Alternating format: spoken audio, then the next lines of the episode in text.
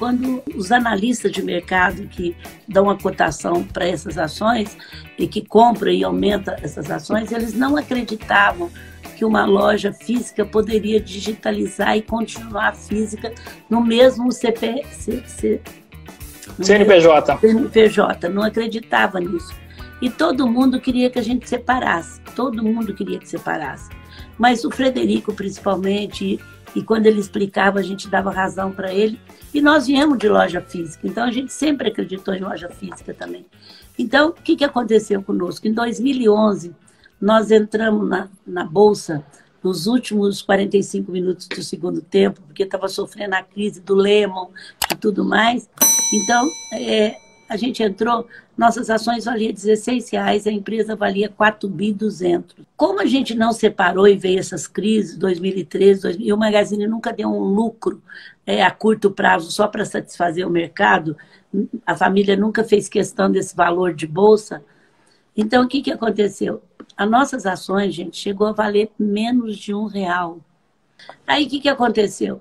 Presta bem atenção no que eu vou falar. Naquele momento, as duas juntas chegou a valer 300, 400 milhões de reais.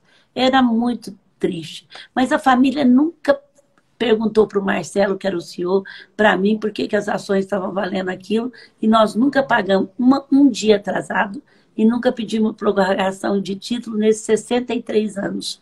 Porque eu aprendi com a minha tia que pagar em dia não é nenhuma vantagem, era obrigação, e ela apertava o fornecedor, gente, ficava do lado dela, ela foi compradora, ela nunca falou, me vende barato que eu te pago em dia. Ela apertava de outras formas, porque pagar em dia para nós. Então, assim, a gente nunca pagou atrasado, porque a gente sempre controlou uma terceira coisa que eu esperei esse momento para falar. Então, eu falei: venda, atendimento, fluxo de caixa. Fluxo de caixa quebra uma empresa em menos de uma semana. Aí, o que, que aconteceu? Começou, Leandro, valer 300 mil reais, você acompanhou 400 mil. E ninguém comprava ação nossa, só um investidor que comprou 5%. Ele foi comprando. Um dia ele foi, achou que nós estávamos certos e comprou 5%. E a família comprava, eu comprava, minha tia comprava, e a gente acreditou. E to... ah, se eu separasse o ponto com como o mercado queria, o nosso site varia 3 bi.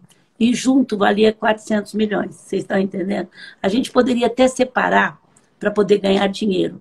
Mas o princípio nosso não era fazer só para ganhar dinheiro. A gente tem que fazer aquilo que a gente acredita. Mas eu não sou contra, porque o mercado te dá esse privilégio de você fazer, voltar. Não é culpa de quem faz, é culpa do mercado que dá esse privilégio. Mas nós não fizemos. Continuamos firmes. Continuamos firmes. De repente, o mercado viu que, que a Amazon começou a comprar loja física, o Alibaba começou a comprar sociedade de loja física, que é empresas que mais valem no mundo. E o mercado começou a ver que a gente tinha razão. E quando eles viram, nós já estávamos lá na frente, com, com, digitalizando nossa equipe, com laboratórios, nossos vendedores. A gente misturava tudo numa coisa só, já trabalhando em mobile, e o Silvio até chegou nessa hora conosco. Então a gente já estava, não dispensamos ninguém antigo. Os nossos carreteiros já iam na sua casa com quarto ano primário, 2 mil carreteiros no mobile, os montadores também. Nós já tínhamos dois laboratórios grandes que desenvolvia os aplicativos e o sistema todo para nós. E aí o Magazine começou a crescer. Curtiu o que ouviu?